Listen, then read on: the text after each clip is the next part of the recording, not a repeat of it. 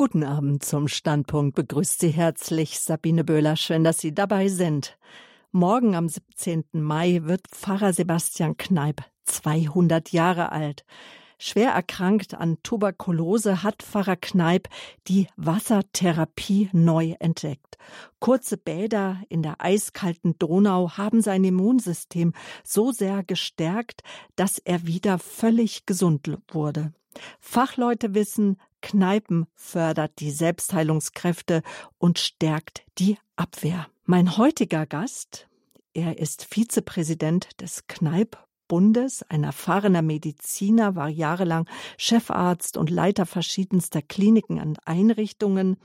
Er sagt, durch ein konsequentes Umsetzen des Gesundheitskonzepts nach Kneipp könnten etwa 50 Prozent der Krankheitsbilder, die eine Therapie und Pflege notwendig machen, sie könnten vermieden werden. Also 50 Prozent von Krankheiten. Und weiter sagt äh, Herr Dr. Hans-Georg Eisenlauer, besonders durch gute Ernährung, ausreichende Bewegung und Stimulierung des Immunsystems können chronische Erkrankungen positiv beeinflusst und häufig ja sogar vermieden werden. Unser Thema heute Abend Kneip, eine Investition in die Zukunft. Ein Umdenken in Gesellschaft und Gesundheitspolitik ist gefragt, denn wir alle müssen das Gesundheitssystem neu denken. Diskutieren Sie mit uns? Was sind Sie, was sind wir alle bereit, in die Gesundheit zu investieren, zum 200-jährigen Geburtstag von Pfarrer Sebastian Kneip, der Standpunkt und mein Gast heute Abend, wie kann es anders sein, Vizepräsident des Kneip-Bundes mit Sitz in Bad Wörishofen, Herr Dr. Eisenlauer. Ich begrüße Sie ganz herzlich. Guten Abend. Guten Abend, Frau Böhler. Herr Dr. Eisenlauer, Sie haben mir vor ein paar Tagen Ihre Vita, Ihren Lebenslauf zugeschickt. Natürlich möchte ich Sie unseren Hörern vorstellen. Ich fand, er las sich ein bisschen wie ein Krimi, sehr interessant, weil da sind Begriffe drinnen, die ich vorher immer nur so in den Nachrichten gehört habe. Aber erstmal ganz bodenständig. Sie sind schon im fortgeschrittenen Alter, das heißt so jenseits der 65, haben sich aber nochmal selbstständig gemacht, 2003 mit Praxis in in Aulendorf ähm, eine Praxis für Orthopädie und Rehabilitationsmedizin. Bis dahin, bis 2003, waren sie unter anderem Chefarzt einer Reha-Klinik in Albstadt in der Schwäbischen Alb. Sie waren von 1994 bis 2001 medizinischer Direktor und Chefarzt der orthopädischen Klinik im Kurpark in Aulendorf. Dann waren sie zwölf Jahre Leiter in der Schule für Physiotherapeuten. In Ulm war das. Und dann, und das finde ich interessant, deswegen ein bisschen wie ein Krimi, wurden sie zum Mannschaftsarzt berufen der Olympiamannschaft der Ringer. Und zwar von verschiedenen Gruppen von Ringern. Nämlich einmal für Frauen und für äh, griechisch-römische. Erklären Sie das kurz. Ja gut, es gibt im Ringen drei äh, Stilarten. Das ist einmal Freistil. Das ist ganz einfach. Man kann äh, den Gegner anfassen, wo man will. An den Beinen, am Oberkörper, an den Armen. Dann gibt es griechisch-römisch. Da, da darf man nur oberhalb der Gürtellinie zupacken. Das ist von daher schon etwas schwieriger vielleicht auch oder nicht ganz so dynamisch wie äh, der Freistil. Und es gibt dann als dritte Stilart die Frauen. Und die Frauen ringen auch im Freistil. Mhm. Und das haben Sie, glaube ich, äh, Sie wurden da zwar zum Mannschaftsarzt berufen, aber die Olympiamannschaft haben Sie trotzdem oder Ringe haben Sie mehrere Jahrzehnte fast betreut, mehr als zehn Jahre, oder? Ja, ich habe äh, in meiner Tätigkeit in Ulm an der Europäischen Universitätsklinik wurde ich an einem schönen Morgen im Aufzug von meinem Chef gefragt, ob ich nicht Lust hätte, äh, die Ringer medizinisch zu betreuen in Baden-Württemberg. Und wie das damals so üblich war, einem Chef durfte man nicht widersprechen. Ich habe dann natürlich gesagt, selbstverständlich, das einzig Positive an dieser Aufgabe ist, dass es olympisch ist, weil eigentlich war ich von Haus aus Fußballer. Und so habe ich äh, 1985 begonnen, die Ringer in Württemberg zu betreuen, dann später auch im Deutschen Ringerbund, letztendlich mit dem Highlight 2004 in äh, Athen dabei zu sein. Mhm. Das ist, denke ich, wirklich besonders. Und dann sind Sie auch noch bis 2019 Doping Controller Officer der FIFA gewesen. Ja, es war in dieser Zeit üblich, dass äh, eigentlich die Sportarten äh, die Dopingkontrollen ihrer Athleten selbstständig durchgeführt äh, haben. Und das ist natürlich jetzt nicht so eine ganz glückliche äh, Situation. Und äh, man hat dann also versucht, sozusagen die Dopingkontrollen auch auszulagern, sodass die Verbände oder neutrale Organisationen diese Kontrollen, Dopingkontrollen durchführen. Die FIFA ist noch einer der Verbände, die das bis heute sozusagen in Eigenregie mit einer eigenen Abteilung durchführt. alle anderen Verbände sind zwischenzeitlich unter dem Dach der war also der Welt Antidop äh, der Welt Anti-Doping-Agentur äh, organisiert und machen äh, dann über diese Schiene ihre Dopingkontrollen. Mhm. Natürlich in Zusammenarbeit mit den äh, nationalen Anti-Doping-Agenturen, die hier in Deutschland in Bonn sitzt. Und wann sind Sie bei all Ihren Tätigkeiten mit dem Therapiekonzept des Wasserdoktors und Geistlichen Sebastian Kneip in Verbindung gekommen? Ja, das ist natürlich äh, ganz einfach. Äh, mit der Wassertherapie kam ich zuerst in Kontakt als Kind. Ich denke, so wie viele von uns, wenn man Fieber hatte, hat man einen Wadenwickel bekommen. Da wusste ich allerdings natürlich noch nichts von Kneipp. Später habe ich Sport studiert, auch im Studium. Da gab es das Fach Massage, kam man äh, in Verbindung mit Wasseranwendungen. Auch da wurde nicht direkt äh, Bezug auf Kneipp genommen und dann halt im Medizinstudium im Rahmen äh, des Faches Physikalische Therapie wurde dann doch die Kneipp-Therapie näher behandelt, sodass das letztendlich dann in meinem weiteren Berufsleben, ich habe mich dann auf die konservative Orthopädie konzentriert, äh, ein Teil meiner Anwendungen oder meiner Therapien war. Mhm. Es werden ja heutzutage sehr viele ähm, Gelenk ähm, OPs durchgeführt. Und wir haben öfters auch natürlich Naturmediziner auf Sendung, die sagen dann, viele dieser OPs könnten vermieden werden, ob es jetzt Bandscheibenvorfälle sind, Knie- und Hüftoperationen, so die klassischen Gelenk-OPs zu nennen. Was sagen Sie dazu? Also da bin ich derselben Meinung. Es wird äh, sicher in vielen Bereichen zu früh oder zu viel äh, operiert. Das ist allerdings halt äh, auch geschuldet unserem äh, Gesundheitssystem, wo letztendlich äh, die konservative Therapie nicht in dem Maße gefördert wird wie die operative. Das heißt, es werden auch die operativen Maßnahmen viel besser bezahlt als die konservativen. Und es kann dann natürlich schon mal vorkommen, dass jemand zum Operateur geschickt wird, äh, der eigentlich noch gar nicht ausreichend konservativ behandelt wurde oder zumindest nicht ausreichend konservativ behandelt wurde und von daher zu früh operiert wird.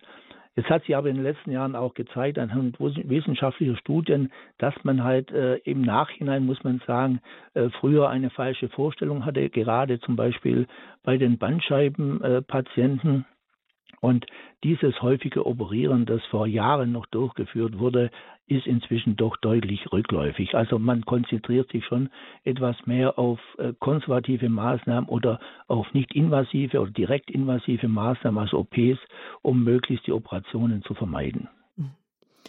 Und da kommt ja auch Ihre Erfahrung äh, Ihnen zugute, dass Sie jahrelang ja auch der Leiter ähm, einer Schule für Physiotherapie waren. Und viele Physiotherapeuten arbeiten ja heute auch in ich weiß nicht, ob der Fachbegriff richtig ist, in medizinischen Fitnessstudios, wo Menschen wirklich ähm, äh, bewusst trainiert werden, punktuell auch trainiert werden.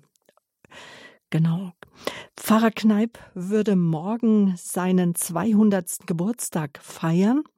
Sie sind hier unser Gast als Vizepräsident des Kneip-Bundes. Wie begeht denn der Kneip-Bund diesen Ehrentag des Wasserdoktors? Ja gut, der Kneip-Bund hat eigentlich den Ehrentag äh, schon vor zwei Wochen am 2.5.2021 äh, begonnen. Wir hatten da eine Jubiläumsveranstaltung in Bad Wörishofen und äh, der Kneipp-Bund wollte eigentlich das Wochenende um den Geburtstag herum der Stadt Wörishofen, Bad Wörishofen überlassen, um äh, diesen Geburtstag gebührend zu feiern. Leider sind viele Veranstaltungen, die jetzt in den letzten Wochen und auch heute an diesem Geburtstagswochenende geplant waren, äh, den Corona-Bedingungen zum Opfer gefallen, sodass vieles digital durchgeführt wird und Präsenzveranstaltungen vielfach entweder äh, ganz gecancelt oder verschoben wurden. Und wir hatten im, vor zwei Wochen also diese digitale Jubiläumsveranstaltung mit den Highlights, dass wir auf dieser Veranstaltung eine Kneipmünze, 20 Euro Silbermünze, äh, der Öffentlichkeit bekannt geben konnten. Wir konnten eine Kneip-Briefmarke 155 äh, Cent vorstellen und äh, eine Playmobil-Figur.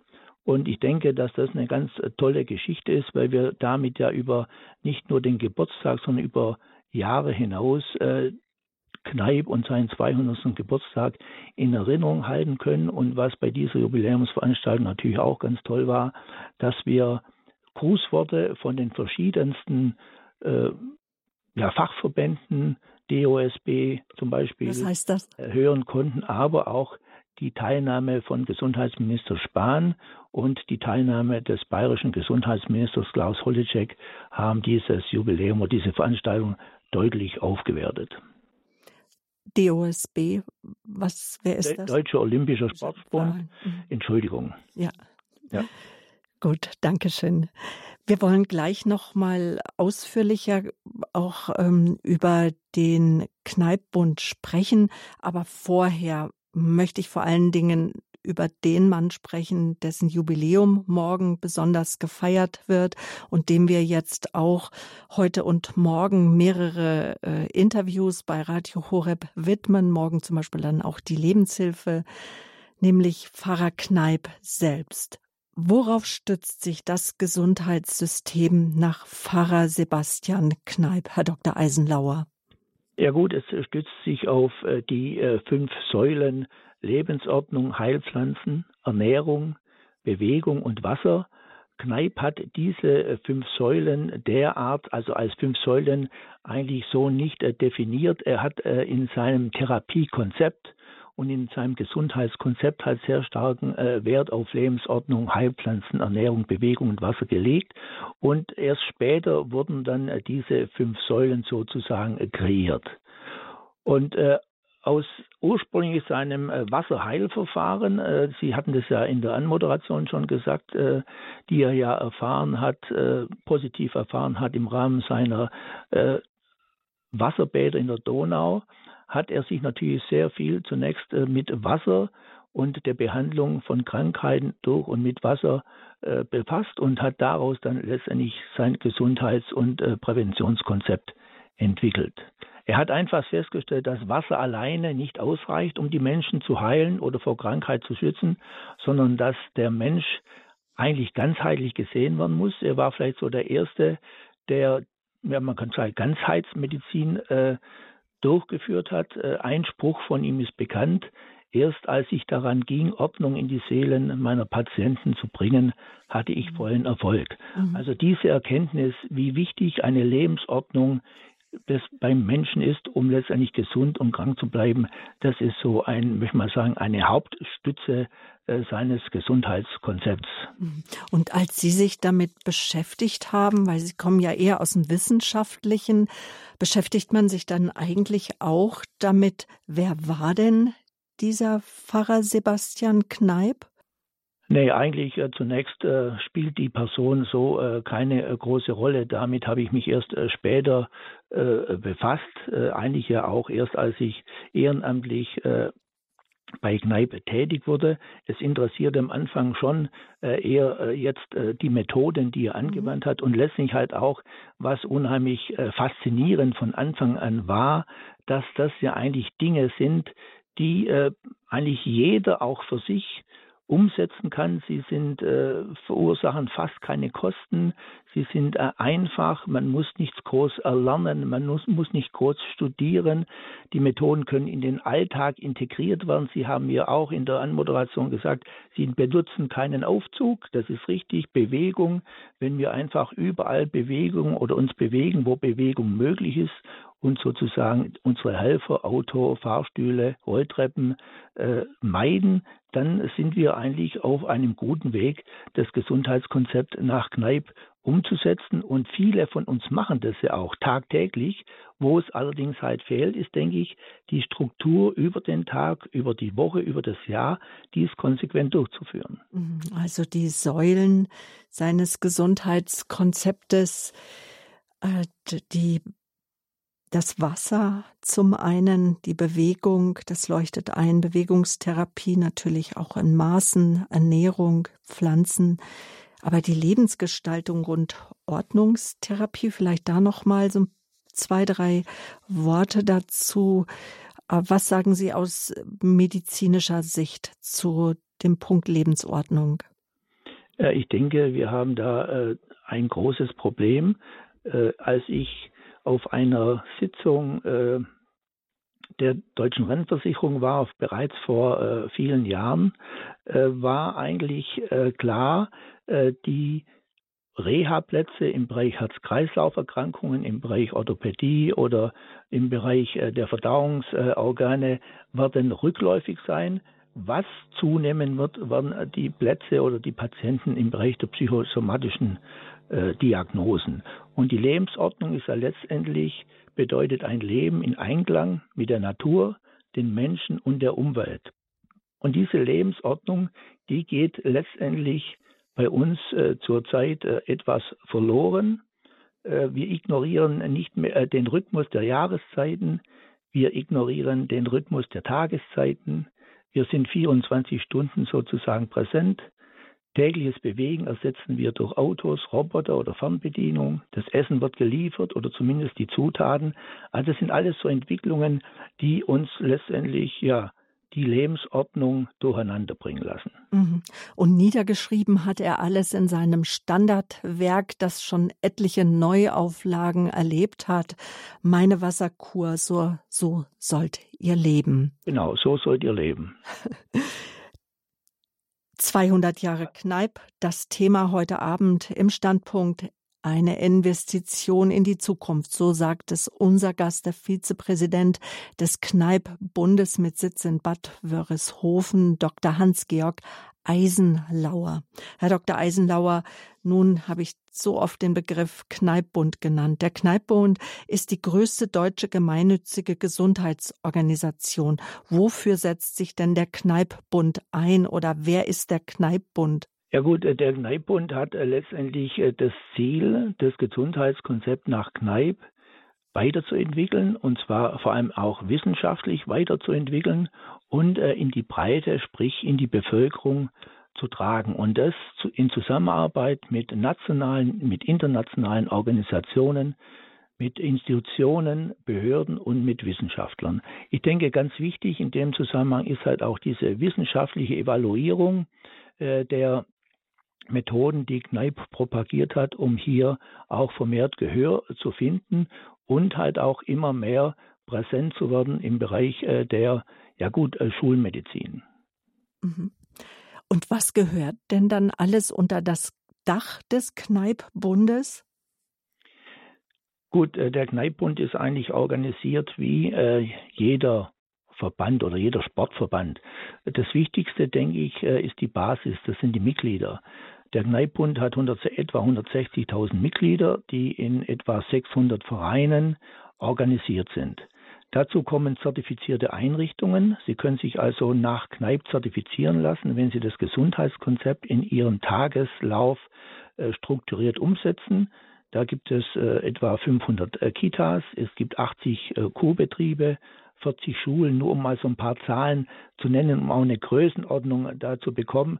Letztendlich sind es in Deutschland so 660 zertifizierte Einrichtungen und es sind also einige Einrichtungen auch dabei, Anträge zu stellen, sodass wir hier die Hoffnung haben, bald über 700 zertifizierte Einrichtungen über die ganze Bundesrepublik verstreut zu haben, die letztendlich alle die Aufgabe und das Ziel haben, nicht primär Mitglieder zu werben, sondern primär das Gesundheitskonzept nach Kneipp in die Breite zu bringen. Die Mitglieder wissen in der Regel ja Bescheid. Die Vereine sind dann wieder organisiert in Landesverbänden. Da haben wir 13 Landesverbände.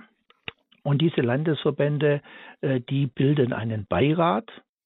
In diesem Beirat sind dann aber auch noch äh, Verbände wie die Gesundheitspädagogen oder nach Kneipp, Yoga-Lehrende nach Kneipp. Die Kneipp-Heilbäder sind dort äh, organisiert und dieser Beirat letztendlich wählt dann zusammen mit äh, den Mitgliedern, also mit Delegierten, das vierköpfige Präsidium. Dann gibt es noch auch einen Kneipp-Verlag, in dem Bücher und äh, sonstige Artikel äh, vertrieben werden. Der Kneipp Verlag, der ist nur in Bad Wörishofen ansässig. Wo kann eingesehen werden, was der Kneipp Verlag auflegt? Also das war, was ich gerade geschildert habe, war eigentlich so der Aufbau des Verbandes. Mhm. Kneippbund. Und jetzt gibt es natürlich eine Besonderheit beim Kneippbund, das haben äh, viele äh, Sportverbände zum Beispiel nicht. Äh, wir haben also verschiedene zusätzliche Einrichtungen. Sie haben jetzt eine genannt. Äh, der Kneipp Verlag. Der Kneipp Verlag gibt äh, zunächst unsere Zeitschrift, die äh, sechsmal im Jahr erscheint, heraus. In dieser Zeitschrift gibt es einfach immer bestimmte Themen. In dem, diesem Jahr haben wir einfach Wasser, Bewegung, Ernährung in den Vordergrund gestellt, aber äh, dass diese Themen wechseln äh, regelmäßig. Der Kneipp Verlag bringt Bücher heraus. Wir haben jetzt gerade zwei neue Bücher. Einmal äh, wurde das Buch neu aufgelegt, der Bau von Wasser, von Kneipp-Anlagen. Und es gibt jetzt gerade ein kleines Büchlein, neu Luna und Basti für drei bis sechs Jahre alte äh, Kinder, auch für einen sehr moderaten Preis von einem Euro, äh, die man über diesen Kneipp Verlag beziehen kann. Und man bekommt Zugriff zum Kneipp Verlag über äh, die Homepage-Seite www.kneip.de mhm. und da gibt es dann die entsprechenden Links zum Kneipp Verlag. Genau, und verlinkt haben wir das auch, noch, auch auf unserer Homepage, liebe Zuhörer, genau. Und dann gibt es noch diese Gesundheits- und Wohlfühlartikel, so nennen Sie das, genau. Genau. Der Kneipp zum Kneipp Verlag gehört auch dann der Kneipp Shop. Mhm. Der Kneipshof war bisher in der Geschäftsstelle in Bad Wörishofen und wir haben jetzt seit einigen Wochen einen Shop äh, auf der Promenade in äh, Bad Wörishofen. Da kann man also direkt vor Ort wunderbar tagsüber wenn es die Corona-Zeiten zulassen, äh, hineingehen und sich äh, Kneipartikel kaufen, zum Beispiel ein Gießrohr, zum Beispiel einen äh, entsprechenden äh, Lappen für das äh, Trocken. Bürsten reiben. Bürsten, ja, eine entsprechende Bürste. Die Bücher sind dort ausgelegt und was man sonst halt in so einem auch Fanartikel-Shop alles äh, finden kann. Mhm. Und das kann man allerdings auch wieder natürlich äh, über das Internet äh, beziehen. Äh, der Katalog findet sich, wie gesagt, auf unserer Homepage. Genau, dann wollten wir noch kurz über die Kneipschule, die Akademie und die Kneippbund Hotels sprechen. Ja, also diese äh, äh, gehören letztendlich auch zu diesen äh, zusätzlichen Einrichtungen.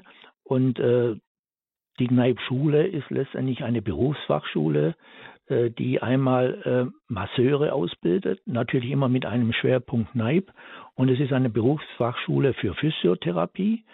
Und wir haben auch einen Prüfungsvorbereitungskurs für ausländische Physiotherapeuten, also Physiotherapeuten, die jetzt aus dem Ausland kommen und sich hier äh, qualifizieren wollen, um dann als Physiotherapeuten arbeiten zu können. Mhm. Die Kneipschule, wie das äh, bei allen Physiotherapieschulen in Deutschland der Fall ist, bietet natürlich dann auch noch Fort- und Weiterbildungskurse an. Das Besondere bei uns in Wörishofen ist, dass wir ein Wohnheim haben, das wir den Studenten zur Verfügung stellen können. Und äh, das ist natürlich sehr schön, vor allem in einem Ort, wo es auch oft nicht so einfach ist, ein preiswertes Zimmer zu bekommen. Und dann haben wir leider ein Problem mit der Berufsfachschule oder mit der äh, Sebastian Kneip Schule, das zurzeit alle Berufsfachschulen haben. Das ist das Problem der Trend zur Akademisierung. Hm. Und äh, Akademisierung im Bereich der Physiotherapie ist sicher notwendig da möchte ich gar nicht äh, einen Zweifel dran lassen, denn äh, es ist einfach wichtig, dass auch von den Physiotherapeuten wissenschaftlich ausgearbeitet wird, um sozusagen das, was physiotherapeutisch alles gemacht wird, äh, zu evaluieren.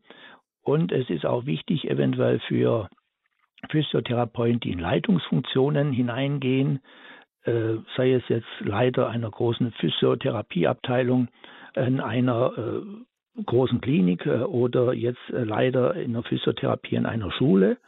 Aber es sollte nicht passieren, dass diese Berufsfachschulen sozusagen wegfallen, auch diese sind notwendig. Physiotherapie ist zunächst einmal etwas, was man mit den Händen macht. Und diese Praxis, die darf nicht verloren gehen. Der Physiotherapeut braucht natürlich auch äh, theoretisches Wissen und Kenntnisse, aber das Entscheidende ist letztendlich das Arbeiten mit den Händen und von daher müssen wir schauen, dass uns die Akademisierung nicht äh, dieses Wissen sozusagen ja, in den Hörsaal holt und eventuell auch etwas verloren geht. Aber gut, dass Menschen wie zum Beispiel auch unser Gesprächsgast und die Autorin des Buches Richtig Kneipen, Ines Wurmfenkel, mit dabei ist, weil sie ist eine Praktikerin, so habe ich sie zumindest kennengelernt. Und da werden die Schüler sicherlich auf eine gute Art und Weise an das Gesundheitskonzept von Pfarrer Kneip dennoch auch durch die Person der Dozenten auch herangeführt. Dankeschön bis hierhin. Herr Dr. Hans-Georg Eisenlauer, er ist unser Gast, der Vizepräsident des Kneipp Bundes. Wir möchten jetzt gleich, äh, liebe Zuhörer, über das Leben von Pfarrer Kneip sprechen, sein Gesundheitskonzept, was äh, entstanden ist aus seiner eigenen Gesundung, aber dann vor allen Dingen ähm, wie das Vermächtnis aufrechterhalten wird und vor allen Dingen, wie es auch heute für uns, für den Menschen von heute, denn wie wir es anwenden können. Denn mein heutiger Gast, er sagt äh, ganz ähm, selbstbewusst auch aufgrund seiner Erfahrungen, dass er sagt, wenn das Gesundheitskonzept ähm, konsequent umgesetzt wird, dann können 50 Prozent der Krankheitsbilder, die heute eine Therapie und auch eine Pflege notwendig machen, sie könnten vermieden werden. Darüber sprechen wir jetzt gleich nach der Musik. Bleiben Sie dran, dann geht's weiter im Standpunkt.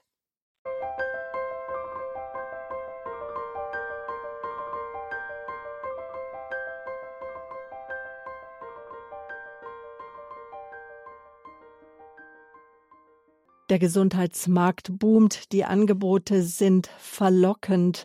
Für jeden ist etwas dabei. Das Therapiekonzept des Wasserdoktors und Geistlichen Sebastian Kneipes ist aktueller denn je. Der gehetzte und gestresste Mensch unserer Tage, ja, ist auf vielfältige Weise aus einer gesunden Balance herausgefallen. Wir sprechen über den Wasserdoktor, der morgen seinen 200-jährigen Geburtstag feiern würde. Unser heutiger Gast, der Vizepräsident des Kneippbundes, Dr. Hans-Georg Eisenlauer, er sagt, das Kneipp-Gesundheitskonzept, sich damit zu beschäftigen, es vielleicht auch aufzunehmen in seine Praxis oder in sein Leben, das ist eine Investition für die Zukunft. Bevor wir darüber sprechen, warum es eine Investition in die Zukunft ist, vielleicht noch mal zur Person und zur Lebensgeschichte von Pfarrer Kneip.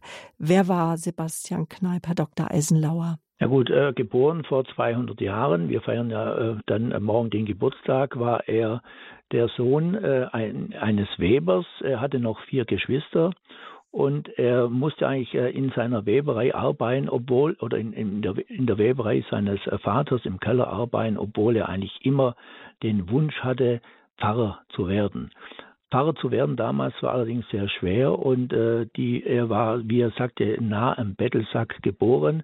Es war einfach kein Geld da für diese Ausbildung und so versuchte er aber, sich Geld anzusparen, um endlich irgendwohin in der Nähe aufs Gymnasium gehen zu können. Leider brannte das Haus der Familie an seinem 21. Geburtstag ab. Im Übrigen brannten von 14 Häusern äh, in seinem Ort 13 äh, Häuser ab. Das war also eine Katastrophe. Und äh, er hat sich aber davon nicht äh, abbringen lassen von seinem Wunsch und er hat also weiter gesucht und hat einen nahen Verwandten gefunden, den Herrn Merkle, Kaplan Matthias Merkle, der ihm dann großzügigerweise Privatunterricht gegeben hat und er war so motiviert, der äh, Sebastian Kneip, dass er innerhalb von zwei Jahren sozusagen fünf Klassen übersprungen hat. Äh, Tragisch war, war ja noch, um das vielleicht noch einzubringen, ja. bei dem Brand äh, ist ja auch, er hat sich ja schon Geld gespart für die Ausbildung. Das ist ja auch. Genau, dabei. da ist sein Geld, sein angespartes mhm. Geld ist letztendlich verbrannt. Es war nur noch ein Metallklumpen, mhm. sodass er also nochmal erneut äh, sparen musste. Und wie gesagt, er hat dann den Kaplan Merkle gefunden, der ihn dann, der von ihm auch dann begeistert war, weil er so hoch motiviert war. Er hat ihn mitgenommen nach Augsburg und später nach Dillingen. Und in Dillingen durfte er oder konnte er dann das Gymnasium äh, besuchen. Das ist insofern äh, ganz interessant. Im Gymnasium äh, wurde er sozusagen als Papa Kneip von seinen Mitschülern empfangen, die 15, 16 Jahre alt waren. Er war ja schon über 21. Und er hat dann mit 27 Jahren das Abitur gemacht, ist aber in dieser Zeit schwer erkrankt. Trotz dieser Erkrankung, wie sich ja später herausgestellt hatte, dieser Tuberkulose, hat er dann äh, das Studium der Philosophie und Theologie in München begonnen und hat dort bei seinem Stöbern in der Bibliothek ein kleines Büchlein gefunden von Johann Sigmund Hahn, das hieß Kraft und Wirkung des frischen Wassers. Und so nach dem Motto, Schaden kann es ja nicht, hat er versucht, die Tipps in diesem Büchlein umzusetzen. Er hatte allerdings das Problem, wo kann er Vollbäder in München nehmen? Er ist deshalb nachts äh, in den Garten gestiegen und hat dort aus dem Brunnen mit einer Gießkanne äh, die Güsse durchgeführt und das blieb natürlich auch nicht unbemerkt und dementsprechend musste er natürlich auch Frotzeleien anhören. Auf jeden Fall nach seiner Philosophieprüfung da ist er wieder zurück nach Dillingen und in Dillingen hatte er die Donau. Und dort hat er dann im Winter die äh, regelmäßig seine Ganzkörperbäder genommen. Ganz entscheidend, er musste dazu von seinem von seiner Wohnung aus zur Donau laufen, rennen. Er war also etwas aufgewärmt, er ging in das kalte Wasser, er ging aus der Donau heraus und musste natürlich wieder nach Hause rennen und war dann wieder warm und konnte sich dann in sein warmes Bett legen. Und jetzt passierte etwas ganz Entscheidendes aus meiner Sicht. Nach einigen Wochen, wenn nicht Monaten, hat er sich gefragt, wie geht es mir? Was hat diese Therapie, was hat diese Schinderei für mich gebracht? Mhm. Und er musste feststellen, ja mein Gott, es geht mir nicht schlechter.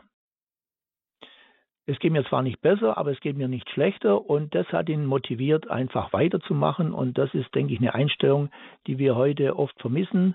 Heute kommen die Menschen, die Patienten in die Praxis, äh, schildern ihre Beschwerden, möchten eine entsprechende Therapie und rufen drei Tage später an, weil es noch nicht geholfen hat. Also diese Langfristigkeit, mit der er an seine Heilung ging, das äh, ist eigentlich schon beeindruckend. Und er wurde dann also vollständig geheilt, hat dann die Primizmesse gehabt in Ottobeuren, das war 1853, und über mehrere Stationen, Memmingen, Boos, Augsburg, kam er dann nach Wörishofen. Also nicht Bad Wörishofen, sondern nur Wörishofen. Äh, er war dort Beichtvater der, im Dominikanerinnenkloster und Wörishofen bestand letztendlich aus elf Bauernhöfen und einem großen Kloster. Er sanierte dann dieses Kloster und baute dann mit Spendengeldern das Kneipianum, das Sebastianeum. Das waren unter anderem auch Einrichtungen zur Pflege und zur äh, Behandlung von äh, Priestern. Und was ihm sehr am Herzen lag, er baute auch die Kinderheilstätte mit, wie gesagt, mit Spendengeldern und wurde dann zum allseits bekannten Wasserdoktor, der Buchautor war, äh, Vortragsreisen äh, durchführte und äh, letztendlich dann als Höhepunkt seines Lebens äh, beim Papstbesuch Papst Leo dem 13. 1894 auch diesen behandeln durfte. Und der Weg war ja schon steinig, denn er wurde auch als Kurpfuscher angeklagt. Das waren nicht alle wohlwollend. Ja, er hatte also zunächst noch zwei Helfer, seinen Sekretär, den Pater Bonifaz Reile und den Dr. Alfred Baumgarten. Es war ihm auch immer wichtig, möglichst die Ärzte einzubinden oder Ärzte einzubinden, weil er gerade von den Ärzten natürlich als Kurpfuscher abgetan wurde. Er musste auch da mehrmals vor Gericht erscheinen. Er hatte natürlich auch Probleme mit äh, seinen Vorgesetzten und er hatte eigentlich zeitlebens mit Anfeindungen und Anklagen von allen Seiten zu rechnen. Also nicht nur von Apothekern oder von Ärzten. Äh, es wird berichtet, äh, dass er auch der Brandstiftung einmal angezeigt wurde, weil er ein äh, Grundstück gekauft hat, nachdem es am Tag zuvor abgebrannt war. Also das Anwesen war abgebrannt auf diesem Grundstück und er hat es einen Tag später gekauft und das wurde ihm also dann äh, gleich äh, vorgehalten als Brandstiftung. Also er hatte es nicht leicht, aber er hatte halt einen so richtig schwäbischen Dickkopf und hat sich eigentlich von seinem Weg, das ist schon faszinierend, nicht abbringen lassen. Da konnte passieren, was es wollte. Er ging sozusagen, es ist wie es ist und er ging durch und er ging weiter und hat also diesen fantastischen Lebensweg dann hingelegt. Mhm. Und äh, genau, er starb mit 76 äh, Jahren und einem Monat. Das fand, fand ich auch faszinierend. Ähm, und zwar starb er am, na, wo habe ich denn jetzt den Lebenslauf? Im Juni ähm, 1994. 1894, genau. Die Gründung des Kneipvereins, das war fünf Jahre vorher. Das war der Auftakt der Kneipbewegung. Herr Eisenlauer, wie, wie hat sich denn die Lehre Kneip danach weiterentwickelt? Ja gut, äh, es ist so, dass, äh, wie gesagt, es war ja, als er nach Wörishofen kam, war ja Wörishofen ein, ein ganz kleiner Ort und äh, mit 1897 äh, wurde dann äh, der Kneippbund äh, gegründet. Das war also zehn Wochen nach dem Tod Sebastian Kneips. Und in dieser Zeit hat eigentlich nur Kneipp in Wörishofen sagen wir, seine Audienzen und seine Behandlungen durchgeführt. Und als Folge hatten sich dann letztlich aus den Bauernhöfen langsam äh, Gästehäuser entwickelt. Die Bauern haben sich auch äh, qualifiziert oder haben dann äh, auch Anwendungen mit durchgeführt. Und so ging eigentlich ein regulärer Kuhbetrieb in Bad Wörishofen los, so um 1890 herum. Ja, und mhm. also, nee, 18, ja doch 1890, so in, in, die, in dieser Gegend, also schon bevor er letztendlich ja äh, gestorben äh, war. Und äh, in dieser Zeit kam es dann dazu, dass auch in Wörishofen äh, ein unheimlicher Bauboom einsetzte. Es gab, äh, wie gesagt, äh, bei den 1000 Einwohnern äh, vor der Gründung 183 Häuser in äh, Bad Wörishofen und es wurden dann in kurzer Zeit 120 äh, neue Häuser gebaut, sodass also dieser Kuhbetrieb so richtig losging und man bereits vor dem Ersten Weltkrieg 10.000 Kuhgäste im Jahr letztendlich begrüßen konnte. Klar ging im Ersten Weltkrieg dann äh, gegen äh, die Kuren äh, zurück und 1920 erhielt dann Bad Wörishofen das Prädikat Bad und äh, entwickelte sich dementsprechend also weiter inzwischen zu einem international bekannten äh, Badeort. Und Kneipp war ja letztlich auch äh, international bekannt und sagen wir um die Jahrhundertwende war Kneipp mit Bismarck zusammen derjenige, der am häufigsten in der Öffentlichkeit genannt wurde. Also es war wirklich ein sehr, sehr bekannter Mann. Mhm, also die genau die Kneippbewegung oder der erste Kneipverein wurde 1891 gegründet und nach einer Festschrift steht hier, zwei, drei Jahre später, 1893, zählten schon 30.000 organisierte Mitglieder dazu. 30.000 zu der damaligen Zeit, wo es noch kein Internet gab und äh, auch, sage ich mal jetzt noch so keine großartigen Werbekampagnen äh, wie heutzutage. Also die, die Kneippbewegung, der Kneippgedanke hat sich sehr schnell verbreitet. Der ehemalige Präsident des Kneippbundes, Klaus ähm, Holleczek, der jetzige Gesundheitsminister von Bayern, er hat gesagt, wir alle müssen das Gesundheitssystem neu denken. Wenn wir jetzt auf Kneipp schauen und das seinen 200. Geburtstag und wir könnten so sagen 200 Jahre Pfarrer Kneip, aber sagen wir mal so 150 Jahre Kneipp-Therapie, Kneipsches Gesundheitskonzept. Was ist damit gemeint, wenn wir auf dieses Zitat von dem bayerischen Gesundheitsminister schauen? Wir alle müssen das Gesundheitssystem neu denken. Ja gut, also es ist so, dass äh, wir zunächst mal mit den 150 Jahren äh, Kneipptherapie ja unheimlich viel zwar Geschichte und Vergangenheit haben, aber auch sehr viel Erfahrung. Und äh, aus dieser Erfahrung heraus muss das Gesundheitssystem sich mehr äh, in Richtung Salutogenese entwickeln. Wir haben uns jetzt in den letzten Jahren immer damit beschäftigt, was macht mich krank und was, was, muss ich tun, damit ich wieder gesund werde. Man hat sich relativ wenig mit der Frage beschäftigt, was erhält mich gesund. Und das ist die Salutogenese. Das wäre die Salutogenese und äh, das ist äh, in meinen Augen oder in unseren Augen sehr wichtig, weil wir müssen einfach versuchen oder äh, darauf achten, dass unser Gesundheitssystem nicht äh, kollabiert. Wir lesen tagtäglich, wir haben zu wenig Krankenhausbetten, wir haben zu wenig Pflegepersonal oder wir haben zu wenig Pflegeplätze. Äh, ich bin der Meinung, wir haben vielleicht auch zu viele Kranke.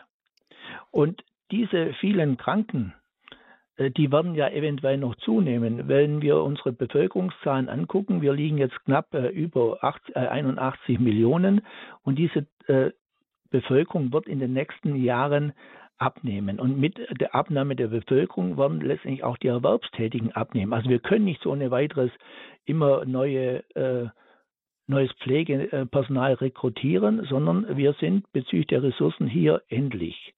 Und in derselben Zeit waren aber die über 80-Jährigen, die werden zunehmen. 1950 hatte man 1% der über 80-Jährige. 2050 werden es 13% sein. Und wenn diese 13% denselben Krankenstand oder dieselben Erkrankungen in dem Maße haben, wie sie sie heute haben, dann wird es für das System sehr, sehr schwierig.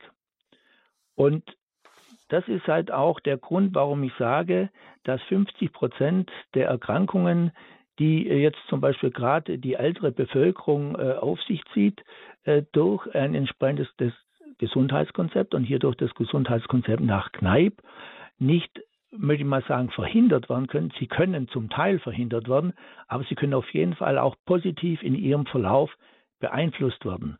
Und äh, die Frau äh, Professor Ursula Lehr, Gesundheitsministerin unter Kohl, hat einmal gesagt, und das muss das Ziel sein, dass wir, wir müssen dem Leben Jahre schenken. Und zwar nicht dem Leben Jahre schenken, Entschuldigung, wir müssen nicht dem Leben Jahre schenken, sondern den Jahren leben. Das heißt, wir müssen schauen, dass wir, indem wir das Gesundheitskonzept umsetzen, auf hohem Niveau altern, natürlich möglichst lange gesund und die Phase des Sterbens, die wir ja alle irgendwann mal haben, das äh, Sterben gehört ja zum Leben dazu, möglichst kurz halten. Und wenn wir diese Phase des Sterbens möglichst kurz halten, dann werden wir letztendlich auch, sagen wir mal, äh, sehr viel personelle und auch finanzielle Ressourcen sparen. Mhm. Und Leben geschenkt haben die Menschen tatsächlich in den 1980er Jahren den Kuren, nämlich da hieß es dann morgens Fango, abends Tango. Das war damals so ein geflügeltes Wort, wenn es zur Reha ging. Aber das hat sich ja ganz sehr verändert. Was ist denn heute das Motto auch von äh, Reha-Kuren? Äh, Frau Böhler, da würde ich gleich äh, zurückkommen, weil äh, was mit diesem Satz, wir alle müssen das Gesundheitssystem neu denken, was ist da gemeint? Da kommt nämlich noch ein zweiter Punkt dazu, wenn ich den vielleicht noch kurz erwähnen dürfte. Gerne. Mhm. Und zwar geht es darum, dass äh, letztendlich etwa 75 Prozent der Menschen, also der chronisch Kranken, eigentlich eine integrative Medizin wünschen. Und ich denke, und auch äh, der Gesundheitsminister in Bayern, äh, Holitschek, denkt, dass man diese Menschen abholen soll dort, wo sie sind.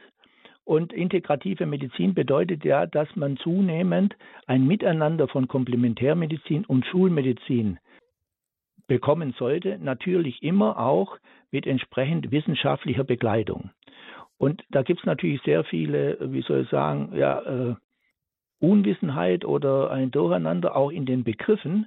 Und deswegen will ich nur kurz mal sagen, sag mal, man hört ja immer Alter, Komplementärmedizin, integrative Medizin, Alternativmedizin, was ist das?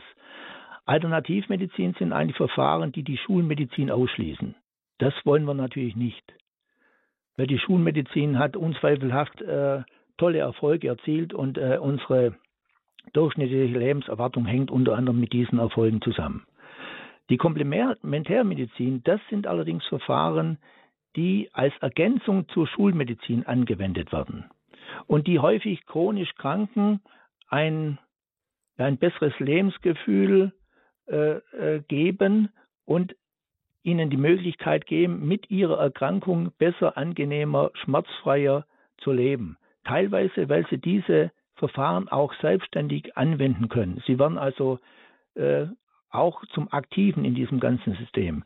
Und die integrative Medizin möchte jetzt diese beiden, die, Stand, die Verfahren der Komplementärmedizin und die Verfahren der Schulmedizin zusammenführen, dass sie sich gegenseitig ergänzen und zusammenarbeiten. Geben Sie uns noch ein paar Beispiele auch für die Komplementärmedizin, damit wir das besser nachvollziehen können als ähm, ähm, ähm, als Patienten auch und jetzt als Zuhörende. Also ich, nicht ich bin Orthopäde und ein Beispiel, das für die Komplementärmediziner was dazu gehört wäre und eine, äh, ein, ein Beispiel, das äh, ja auch vielleicht auch dann auf dem Weg ist äh, zur Schulmedizin, ist die sogenannte Stoßwellentherapie. Diese Stoßwellentherapie wird eingesetzt bei Fersensporn, bei Tennisellenbogen, bei Schultergelenksbeschwerden und äh, war jahrelang äh, eigentlich äh, nicht anerkannt, äh, weil auch äh, sag mal, die wissenschaftlichen Studien gefehlt haben. Und es hat man jetzt geschafft, dass durch wissenschaftliche Studien äh, sozusagen der positive Effekt dieser Komplementärmedizin, dieses komplementärischen Verfahrens bewiesen wurde, und zwar allerdings nur für den Fersensporn und die Schulter. Oder ein anderes Beispiel ist die Akupunktur. Das wäre auch so ein komplementärmedizinisches Verfahren, das sehr lange sehr fraglich gehandhabt wurde und inzwischen aber äh, durch entsprechende wissenschaftliche äh, Studien äh, so äh, ja, schulmedizinisch sozusagen auch wurde, dass die Kostenträger Akupunktur bei Kniegelenksbeschwerden, also bei Kniegelenksarthrose und auch bei Wirbelsäulenbeschwerden ähm, anerkennen. Also dieses Zusammenführen dieser Verfahren äh, unter wissenschaftlicher Begleitung, das ist halt eine, äh, ein ganz wichtiges äh, Ziel, was Herr Holicek auch unter diesem äh, Neudenken äh, sieht. Und es ist in dem Zusammenhang halt auch wissen, äh, wichtig, wie gesagt, diese wissenschaftliche Begleitung. Aber dazu gehört auch, dass öffentliche Forschungsgelder in diesen Bereich hineinfließen, weil gerade zum Beispiel am Wasser, das wäre jetzt auch so ein komplementärmedizinisches Verfahren, die Wassertherapie. Wer hat Interesse, Wassertherapie zu erforschen? Mit Wasser kann man, mit Leitungswasser kann man leider kein Geld verdienen. Und deswegen, wie gesagt, ist es wichtig, dass äh, diese Forschungsgelder hier fließen, dass äh, letztendlich auch eine, Einbild, äh, eine Einbindung dieser anerkannten Verfahren dann in die Ausbildungsordnung aller Gesundheits- und Heilberufe äh, äh, kommt und als letztes Ziel, damit es letztendlich dann auch praktiziert wird, eine Kostenerstattung durch die Krankenkassen erfolgt. Also wir müssen in dem Zusammenhang auf die Menschen zugehen und äh, jede Anwendung ist da in dem Zusammenhang auch eine Zuwendung und führt dann letztendlich zu einer Verbesserung der Lebensqualität. Das ist ein gutes Stichwort, nämlich äh, in der Wassertherapie, in der Hydrotherapie nach Kneipp wendet sich tatsächlich der Hydrotherapeut dem Patienten, kommt ihm sehr nah, wendet sich ihm sehr zu, schenkt ihm seine Zeit bei der Anwendung. Jetzt möchte ich äh, vielleicht schon auch das Forum öffnen für unsere Zuhörer, dass sie mit einsteigen können in unser Gespräch. Ich komme gleich noch auf meine Frage zurück mit morgens ja. Tango, morgens genau. Fango und abends äh, Tango. Aber ich möchte auch Sie jetzt schon einladen, liebe Hörerinnen und Hörer, mit uns zu sprechen. Unser Gast ist der Vizepräsident des Kneipp-Bundes. Mein Gast ist Dr. Hans-Georg Eisenlauer. Er sagt, Kneipp, die Wassertherapie, die das Gesundheitskonzept Nachfacher Kneipp mit all seinen fünf Säulen der Ernährung, die Bewegung, das Wasser natürlich, die Heilkräuter und auch vor allem die Ordnungstherapie sind wichtige Komponenten bei der Wiederherstellung und zur Wiederherstellung von Gesundheit bestens geeignet, auch wissenschaftlich belegt, für jeden einsichtig. Diskutieren Sie mit Kneipp eine Investition für die Zukunft? Fragezeichen. Unsere Nummer 089 517 008 008. Welche Erfahrungen haben Sie mit Kneipp gemacht oder was vermissen Sie vielleicht auch in unserem Gesundheitssystem? Wir haben hier einen echten Fachmann zu Gast, Dr. Hans-Georg Eisenlauer. Er war äh, Arzt, Leiter mehrerer Reha-Einrichtungen, ist auch in der mit der Ausbildung betraut gewesen von Physiotherapeuten, also von Krankengymnasten. Ähm, ja, war als Sportmediziner auch, äh, hat Olympiamannschaften betreut, Doping Control Officer des Sportbundes der FIFA bis 2019. Also früher war das Motto der Kuren die Fango-Packung am Morgen und abends das Ausgehen, der Tango, der Tanz, das gesellige Beisammensein, vielleicht auch noch mal gut essen und trinken. Heutzutage hat sich das Wesen von Kuren total verändert. Es ist überhaupt nicht mehr üblich, dass man einfach so eine Kur verordnet bekommt. Es müssen schon wirkliche Krankheitsbilder vorliegen ein bisschen was jetzt zur Geschichte von Reha-Kuren, Herr Dr. Eisenlauer.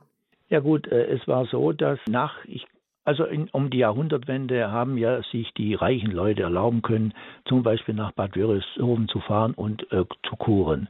Vier, sechs oder acht Wochen. Jahrhundertwende, das, 19. bis 20. Jahrhundert. Genau. Mhm. Ja.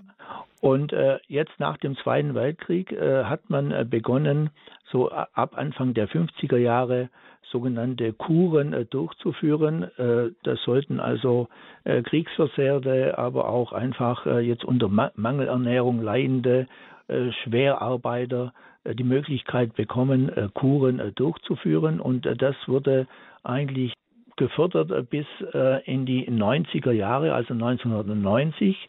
In diesem Zusammenhang entstanden dann auch sehr viele Bäder, sehr viele Reha-Kliniken vor allem auch äh, im Bereich äh, der Zonengrenze, also in eher wirtschaftlich etwas schwächeren äh, Gegenden, wo sich auch keine Industriebetriebe niederlassen wollten. Und das war eigentlich ein äh, sehr gutes ja, eine sehr gute Sache, sowohl für diese Orte wie auch für diejenigen, die dort zur Kur fahren konnten. Dann Anfang der 90er Jahre gab es Probleme insgesamt mit dem Gesundheitssystem finanziell, sodass man äh, gesagt äh, einfach überlegt hat, wo kann man sparen. Und äh, man hat dann äh, gesehen, aha, man kann eigentlich bei den Kuren, Sie haben es schon gesagt, das ist auch manchmal etwas aus dem Ruder gelaufen morgens äh, Fango, abends Tango. Also nur Fango ist ja schon nicht so gut. Und äh, abends Tango, das kann gut sein, aber eher vielleicht auch nicht. Äh, hat man gesagt, wir können jetzt diese Kuren äh, reduzieren.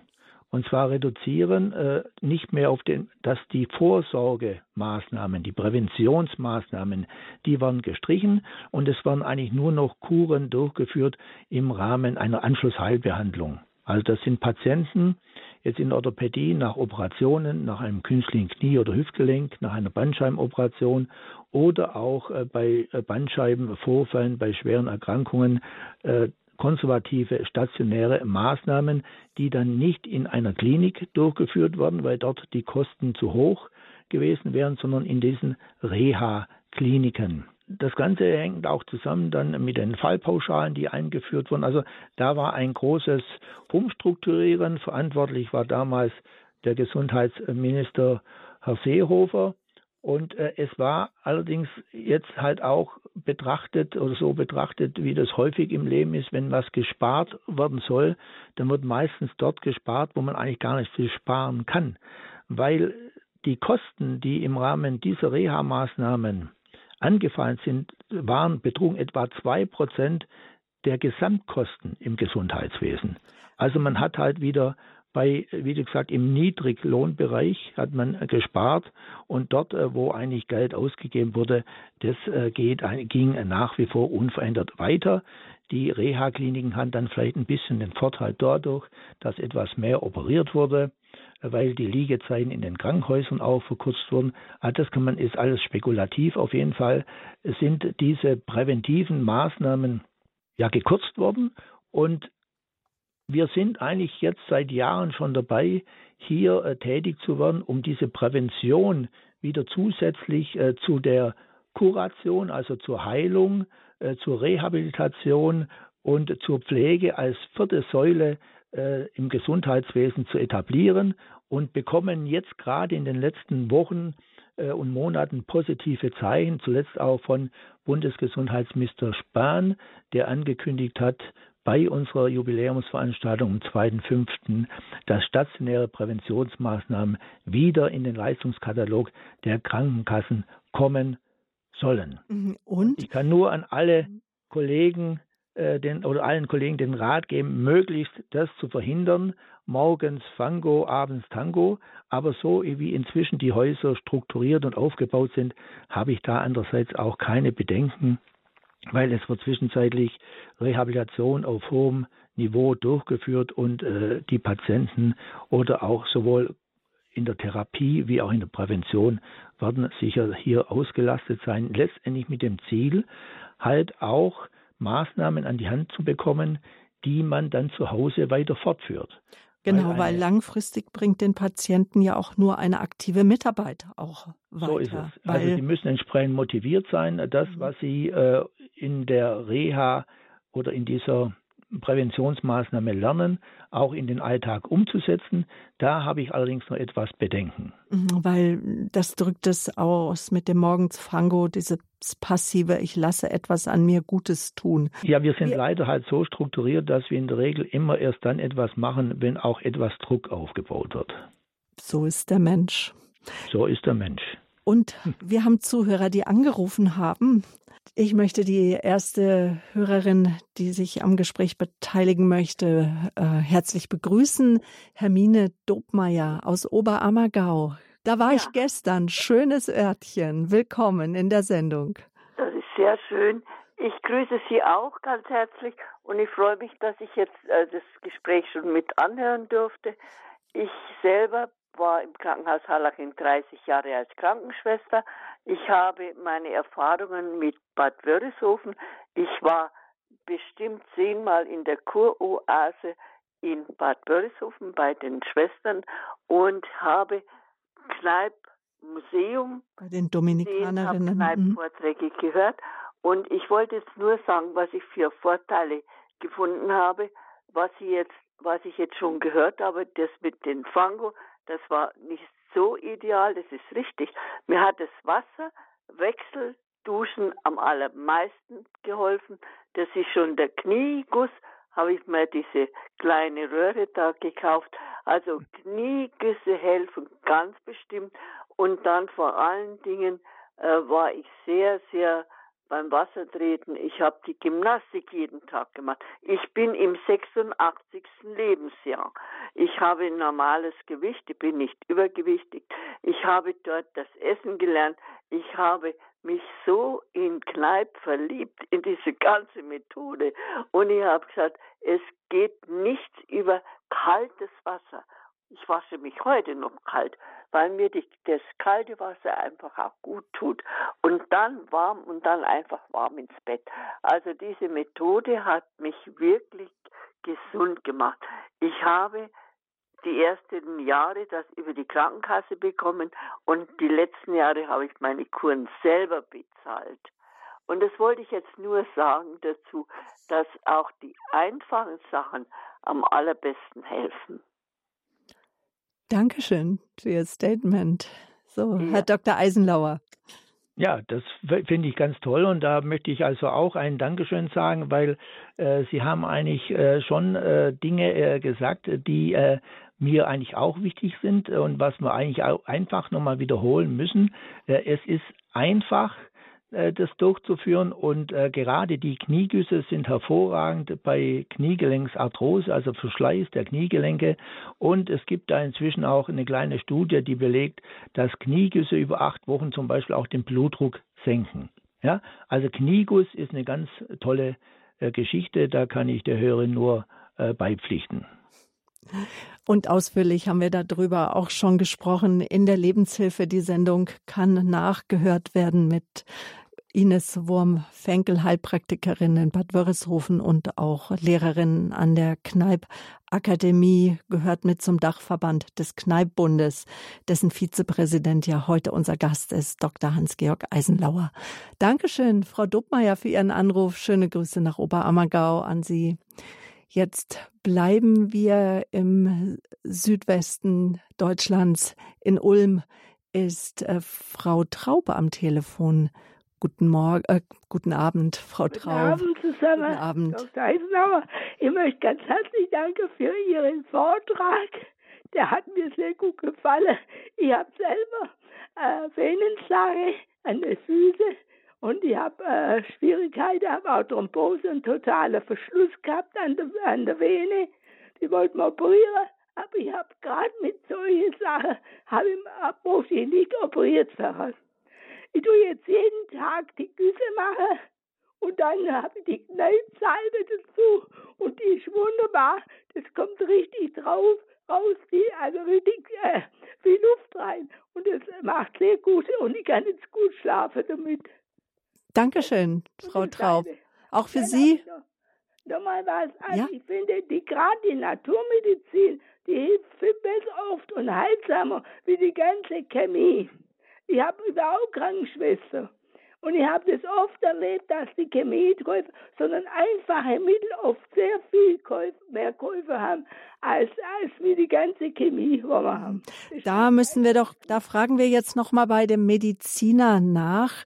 Ähm, Schulmedizin, damit wird gerne die Allopathie ja auch gemeint. Ja, und auch die Gymnastik, die war, also ich habe sehr viel mit Wirbelsäule zu tun, Halswirbelsyndrom und ich gehe jetzt zweimal im Monat, gehe ich jetzt zur Krankengymnastik und das hat mir sehr viel geholfen.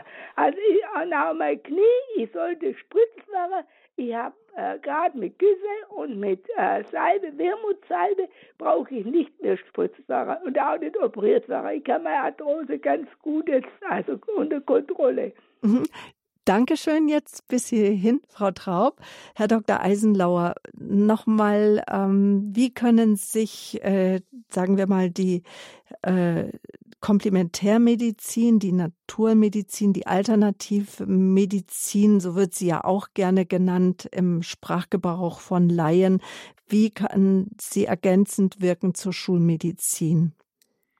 Ja gut, die Naturmedizin oder die Komplementärmedizin kann natürlich einfach zunächst mal eingesetzt werden, auch bei Beginn von Beschwerden und Erkrankungen.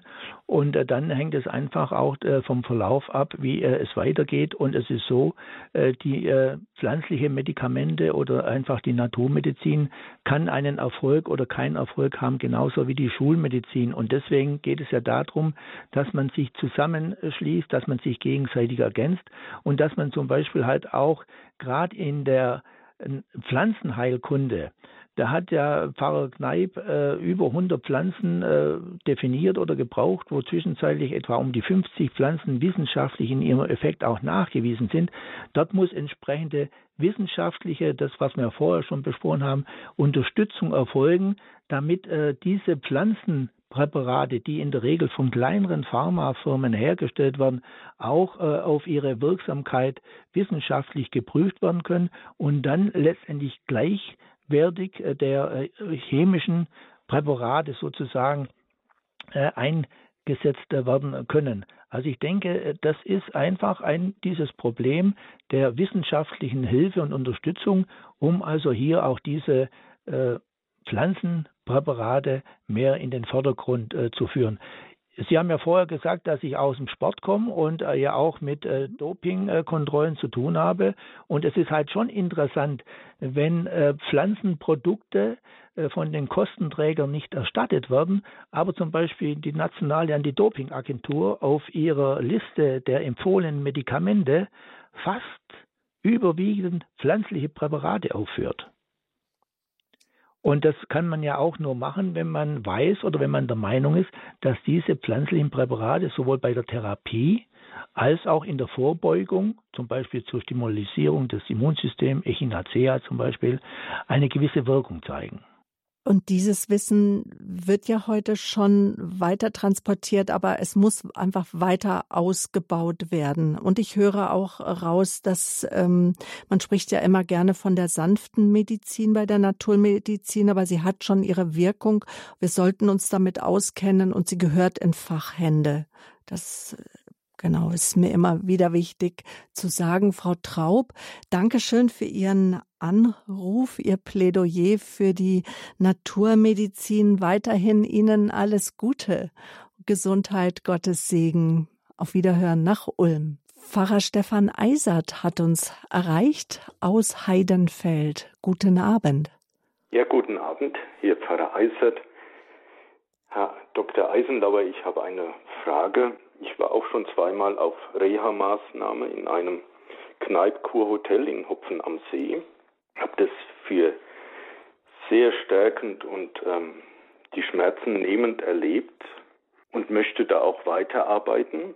Und meine Frage geht eigentlich in die Ganzheitlichkeit äh, der Lehre von Sebastian Kneip als katholischer Priester.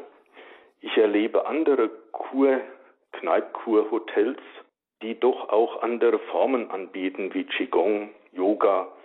Und für mich ist es irgendwie irritierend, wenn Pfarrer Kneip eine ganzheitliche Anlage hat. Warum müssen wir noch etwas anderes hinzunehmen? Es ist ja, glaube ich, auch in Häusern, die zum Kneippbund gehören, praktisch, dass dort andere Lehren oder andere Meditationsformen noch angeboten werden. Und da bitte ich Sie um eine Antwort wie man das zu betrachten hat. Was fehlt eigentlich an Kneipp, dass wir etwas anderes noch hinzunehmen?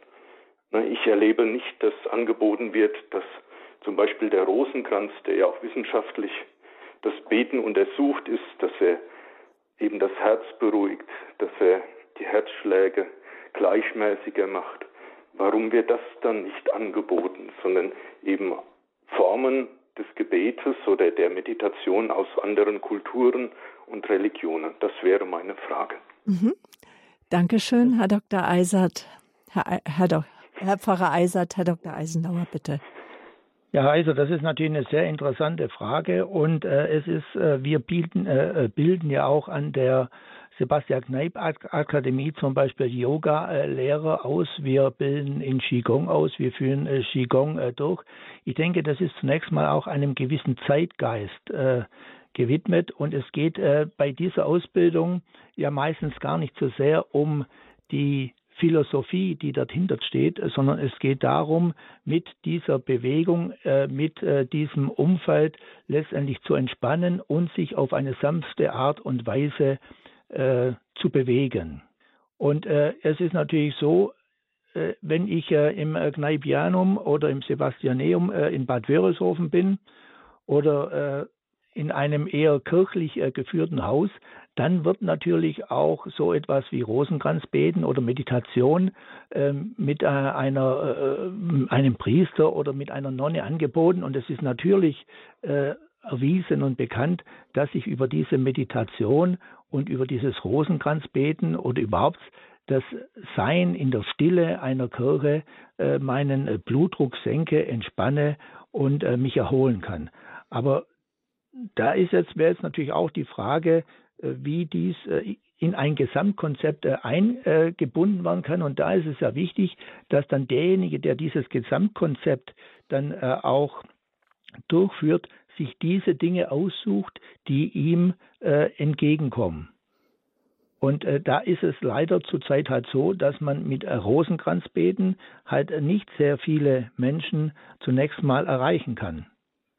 Also in dem Kneipkur-Hotel, in dem ich äh, schon zweimal untergebracht war, äh, der Leiter, das ist der Herr Eggensberger, er sagte sehr deutlich, er braucht das nicht. Also jetzt für die Kur selbst die ist äh, von Kneipp her so gut angelegt, dass wir eben keine anderen Formen brauchen. Für mich, als ähm, da ich noch nicht so viel gelesen habe, ich bin jetzt eher in der Praxis, ähm, mache auch täglich meine Güsse, die mir sehr helfen, wäre die Frage, was Kneipp selbst darüber sagt. Also zum Beispiel in dieser einen Säule der Ordnung. Kommt da diese Elemente so vor, dass man sie auch in die Praxis umsetzen kann?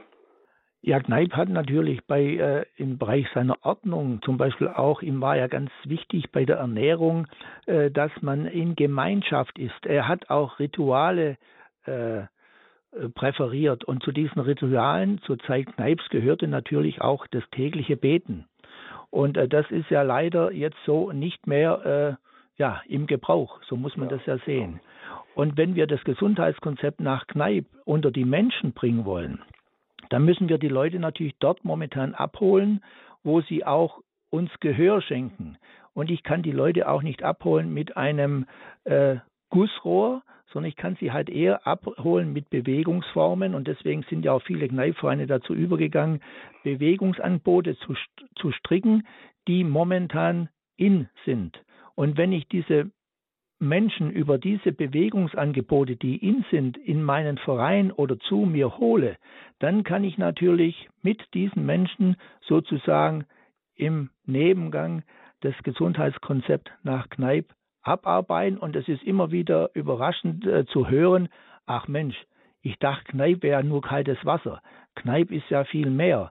Und wenn Sie das einmal gehört haben und zudem, wenn Sie vielleicht auch noch einmal einen unserer Kneipp-Basiskurse äh, besucht haben, die wir äh, in Wörishofen, aber auch in, unseren, äh, in, in, in, unserem Hotel äh, in Heikenberg äh, durchführen, mhm. äh, dann brennen sie plötzlich für Kneipp, dann sind sie hoch interessiert und dann können wir sie eventuell auf die Schiene des Gesundheitskonzepts nach Kneipp bringen. Mhm. Herr Dr. Eisenlauer, ich höre jetzt aus der Anmerkung von Herrn Pfarrer Stefan Eisert, also quasi einem Mitbruder von Pfarrer Kneip heraus, äh, wessen Geisteskind sind mancherlei Anwendungen, Naturheilverfahren, die auch in äh, Reha-Einrichtungen, die den Stempel tragen oder äh, Kneip-Einrichtungen nach Pfarrer Sebastian Kneip und dass es darum geht, doch die Lehre Kneips, die ja auf das Christ, auf dem christlichen Menschenbild und Gedankengut aufbaut, dass es nicht verwässert wird. Vielleicht können Sie das als einen Gedanken mitnehmen bei einer Ihrer nächsten Präsidiumsbesprechungen und ähm, Dankeschön für diesen sehr, sehr wichtige Frage und auch Einwand, Herr Eisert, weil da geht's, Herr Pfarrer Eisert, weil da geht's tatsächlich auch um die Unterscheidung der Geister, was ja auch gerade für uns Christen ausgesprochen wichtig ist. Sie haben das sehr schön zusammengefasst. Vielen Dank. Dann wünsche ich noch einen schönen Abend. Und ich danke Ihnen auch ganz sehr für Ihren Anruf. Auf Wiederhören. Ja, danke für die Frage. Das ist, äh, auch wenn ich sie nicht äh, zu Ihrem, möglichst zur Zufriedenheit beantworten konnte, aber ich ja. nehme das mit. Ja, Ganz vielen klar. Dank. Doch, das freut mich sehr. Grüße nach Heidenfeld und hier der Standpunkt bei Radio Horeb mit dem Vizepräsidenten des Kneippbundes, dessen Anliegen es ist, das Vermächtnis von Pfarrer Kneipp weiterzugeben und auch weiter zu entwickeln in die heutige Zeit hinein. Wir haben noch äh, Zeit für ein paar Anrufer. Jetzt möchte ich als nächstes aus Stolberg den Herrn Schneiderbanger begrüßen. Guten Abend. Ja, hallo, guten Abend. Bitte schön. Wir, Sie sind ja. live auf Sendung. Ja, prima. Ich freue mich sehr, dass ich dazu auch was äh, beitragen kann äh, zu diesen, dieser Sendung von Pfarrer Kneip. Ähm, mein Vorgänger, der Pfarrer Eiser, hat mir eigentlich meine Frage schon abgenommen. Das war genau auch mein Thema der Ordnungstherapie äh, von Kneipp. Welche Rolle spielt die heute in Bad Wörishofen oder überhaupt in den Kneipptherapien? Ich äh, muss sagen, ich war als Kind äh, sehr oft in Bad Wörishofen, weil ich dort Verwandtschaft habe und äh, habe mir einfach immer alles genauer angesehen und auch als Jugendlicher äh, dann öfters in Bad Wörishofen und habe dort auch immer genau diesen Aspekt, eben wie man heute nennt, Ordnungstherapie, also diese Leib-Seele-Einheit vermisst, also diesen seelsorgerlichen Aspekt, also oder auch diese theologische Richtung, die der Pfarrer Kneip eben vertreten hatte, auch äh, vermisst. Ich habe immer nur Medizin, Medizin und äh, eben äh, gesehen und äh, ist ja auch richtig so. Auch diese äh, vier anderen Säulen, ja, die waren sind auch heute noch sehr im Mittelpunkt, aber eben genau diese Ordnungsprinzip, Ordnung, wie man es heute nennt, äh, diesen leibseelischen Aspekt der Therapie, der umfassenden Therapie von Kneipp habe ich immer vermisst. Und äh, da wollte ich eben fragen, wie stehen Sie da heute dazu? Was, wie kann man das eben fördern, gerade in der heutigen Frage der Zeit, ja, wo man also auch äh, vielleicht religiös, wie Sie schon sagten, nicht mehr so viel Rosenkranz betet, aber eben auch doch ein großer Hunger nach Gott, nach Seelsorge, nach geistlichen Aspekten vorhanden ist, auch in der Medizin. Mhm. Das war meine Frage. Und vielleicht, dass ich, äh, wir haben einen Mediziner hier ja. zu Gast und vielleicht auch eher äh, dann auch die Frage an Sie, Herr Eisenlauer, ist das schon mal so in dieser Art und Weise an Sie herangetragen worden, wie wir es jetzt äh, gehört haben von Pfarrer Eisert oder jetzt auch äh, von Herrn Schneiderberger? Oder ist äh, das, wie Sie vorhin schon ausgeführt haben, so aus unserem Denken geht es, fällt es auch heraus? Äh, in dem Maße ist es natürlich an mich noch nicht herangetragen worden, aber trotzdem zunächst mal vielen Dank für diese Anfragen. Und da muss man ja jetzt natürlich auch damit rechnen, wenn man zu Gast ist bei einem katholischen Sender. Aber letztendlich ist der Kneippbund ja konfessionell nicht gebunden. Wir äh, richten uns ja an katholische, evangelische, an äh, Nichtgläubigen, an alle äh, letztendlich. Und von daher ist das natürlich äh, ein Problem, so etwas in einer ja in einer Klinik auch oder äh, umzusetzen. Ich weiß es aus Einrichtungen, zum Beispiel ich war auch äh, im Kneipianum äh, zweimal, dort wurde das natürlich äh, täglichen Gottesdienst, Rosenkranzbeten, Meditation äh, mit den Schwestern, das wurde angeboten und wurde dann halt auch von dem Teil, der sich davon angesprochen fühlte, auch wahrgenommen. Aber ich kann jetzt natürlich niemanden, der diesen dem Beten oder dem Rosenkranzbeten äh, mit Abstand gegenübersteht, verordnen, an diesen äh, äh, Therapien oder an diesen Verfahren teilzunehmen. Vielleicht können wir ja dafür beten, dass sich auch mancher Priester, der im Ruhestand ist, sich bewirbt, in einer Kureinrichtung, in einer Pfarrerkneip-Kureinrichtung. So weiß ich zum Beispiel, dass im Haus St. Josef der Malersdorfer Schwestern ganz in der Nähe vom Hauptsitz des Kneippbundes wohnt ein Geistlicher permanent.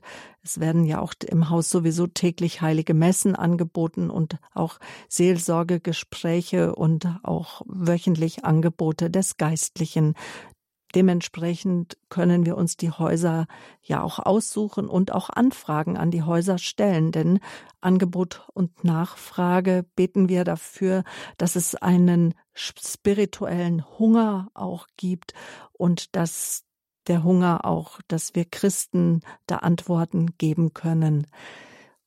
Und vielleicht also das ist sicher richtig, wenn Sie sagen, äh, Sie müssen sich informieren. Es gibt Einrichtungen, und das war wie gesagt im Naiplaneum ja genauso, wo im Therapiekonzept oder in dem Konzept, das angeboten wurde, auch diese spirituellen äh, Angebote äh, gegeben waren. Mhm.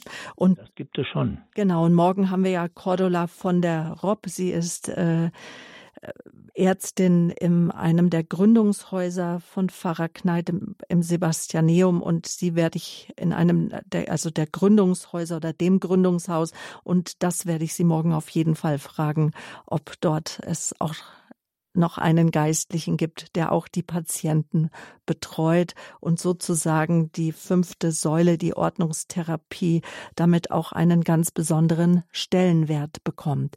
Dankeschön, Herr Schneiderbanger. Ich hoffe, wir konnten so Ihre Anfrage beantworten. Ja, vielen Dank. Äh, ich, mein Vorgänger hat mir das schon alles abgenommen. Vielen herzlichen Dank. Ja, das war eine gute Antwort von Ihnen und freue mich. Auf Wiederhören. Auf Wiederhören. Frau Bruni, in Köln sind Sie. Guten Abend, schön, dass Sie anrufen. Guten Abend Ihnen auch und äh, dem ähm, Pfarrer, nee, nicht Pfarrer, Doktor Eisenlauer. Mediziner, Herr Dr. Hans-Georg ja. Eisenlauer. Ja, ja, Eisenlauer. Ich freue mich, dass ich durchgekommen bin. Ich habe äh, jetzt an Sie schon, äh, Herr Doktor, habe jetzt schon ähm, eine, äh, ja, eine Frage auch, aber zuerst mal ein bisschen das Problem. Also ich habe Glaukom und dieses Glaukom habe ich schon 30 Jahre, nachdem mir die Operation gemacht wurde, Katarakt. Dreimal wurde mir diese Operation gemacht, Katarakt, und jedes Mal habe ich bekommen Vollnarkose. Das betone ich jetzt, weil äh, mit, wie später sich festgestellt hat mit dem Glaukom, auch mit dem Katarakt, da hat meine Frau Doktor aus, äh, in Köln aus der Uniklinik hatte gesagt, äh, keinesfalls lesen. Da wurde schon gelesen. Viele von meinen Leuten in, in, in unserem Krankenzimmer, die hatten, wurden gelesen und ich nicht, weil die Augen so schwach sind, das betone ich jetzt auch extra, so schwach sind, dass sie keinen festen, besonders das eine, äh, das andere weniger, aber auch keinen festen Sitz haben, keine feste Substanz haben. Und jetzt mit dem äh, mit der Glaukom geht es natürlich mit dem Tropfen. Jetzt schon 30 Jahre. Ich, äh, also jedes Mal kommt ein bisschen mehr Tropfen. Jetzt schon mal bis fünfmal war. Frau Boni, dürfte ich Sie bitten, weil wir haben noch ein paar Hörer in der Leitung ja, ja, nicht. Kommen, können Sie auf den Punkt kommen? Ja, was ist Ihre Frage? Danke Ihnen, danke.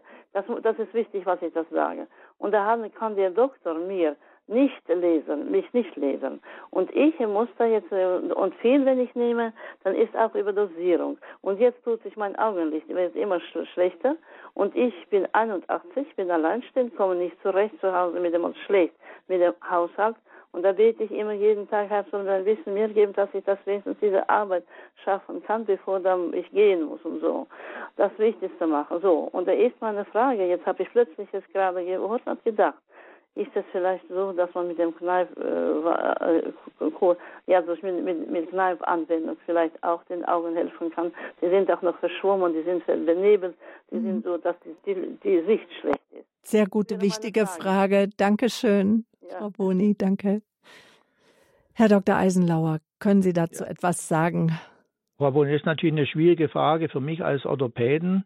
Und äh, nachdem natürlich auch schon so viele Ärzte äh, Sie behandelt haben, ist es erst recht schwierig, ihr, Ihnen hier einen äh, Tipp zu geben. Äh, mir würde momentan eigentlich nur einfallen äh, im Zusammenhang mit der Kneipe, dass Sie äh, ein Augenbad regelmäßig machen, und äh, vielleicht dort dann durch auch eine Verbesserung insgesamt der Stoffwechselsituation am und um das Auge herum äh, eine Linderung erfahren könnten. Aber mehr kann ich jetzt Ihnen da dazu auch nicht sagen. Was auf jeden Fall ganz sicher ist, dass Sie mit diesem Verfahren, das müssen Sie auch natürlich öfters wie einmal durchführen, äh, Ihren Augen in keiner Weise schaden würden. Dann wünschen wir Ihnen alles Gute, Gottes Segen nach Köln. Auf Wiederhören. Frau Finkel aus München haben Sie uns angerufen. Guten Abend. Guten Abend. Ich habe eine Frage. Wie macht man den Knieguss? Gute Frage, Herr Dr. Eisenlauer. Wie erklären Sie den Knieguss? Wie wird er verabreicht? Also ich kann Ihnen jetzt erklären und äh, Sie können das aber auch auf YouTube, wenn Sie die Möglichkeit haben, auf unserer Homepage äh, anschauen. Und zwar erkläre ich Ihnen so, wie Sie ihn zu Hause wahrscheinlich machen. Sie haben kein Gießrohr. Ich bin auch nicht unbedingt jemand, der äh, äh, meint, dass man jetzt nur mit einem Gießrohr einen Guss machen kann, sondern es geht genauso mit einem äh, Ihrem Duschkopf zu Hause oder noch besser vielleicht mit einer Gießkanne, wo Sie vorne den Kopf abmachen. Sie äh, müssen ganz wichtig bei allen Güssen warme Füße haben. Dann fangen Sie rechts auf der Außenseite an, fangen auf der rechten Außenseite am Unterschenkel nach oben zu den, zum Knie, umfahren dann die Kniescheibe mehrmals und gehen auf der rechten Seite wieder nach unten bis zur Großzeh und genauso verfahren Sie auf der linken Seite. Außenseite Kleinzeh anfangen nach oben ums Kniegelenk herum und wieder nach unten zur Großzeh dann äh, die Fußsohle rechts, die Fußsohle links äh, mit äh, äh begießen, Anschließend äh, die, den Unterschenkel abstreifen, also nicht abtrocknen.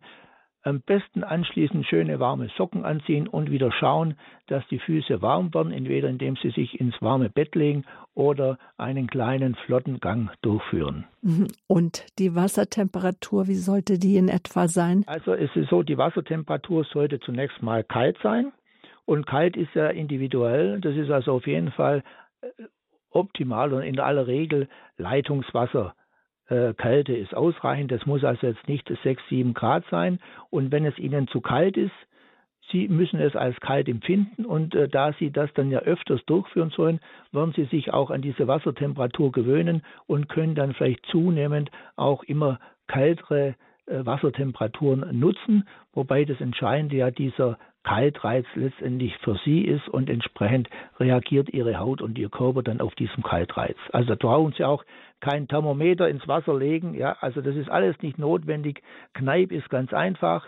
Wasser aus der Wasserleitung, den Duschkopf oder die Gießkanne ohne Kopf und dann können Sie loslegen. Und da machen Sie nichts falsch, das ist dann vielleicht nicht unbedingt Schul-, Kneipschulmäßig ganz korrekt, aber Sie sind auch kein Kneipp-Bademeister. Und es sollte nicht im Wechsel geschehen, kalt, warm, kalt, sondern nur kalt, der Knieguss. Der Knieguss ist ein kalter Guss, mhm. genau. Und wenn man einen kalten Guss oder einen äh, Knieguss gemacht hat, dann sollte man jetzt auch nicht gleich weiterlaufen und noch vielleicht einen Armguss machen, sondern äh, man sollte dem Körper die Gelegenheit geben, auf diesen Guss zu reagieren und äh, der zweite Kaltreiz sollte frühestens so nach anderthalb Stunden dann erfolgen. Mhm.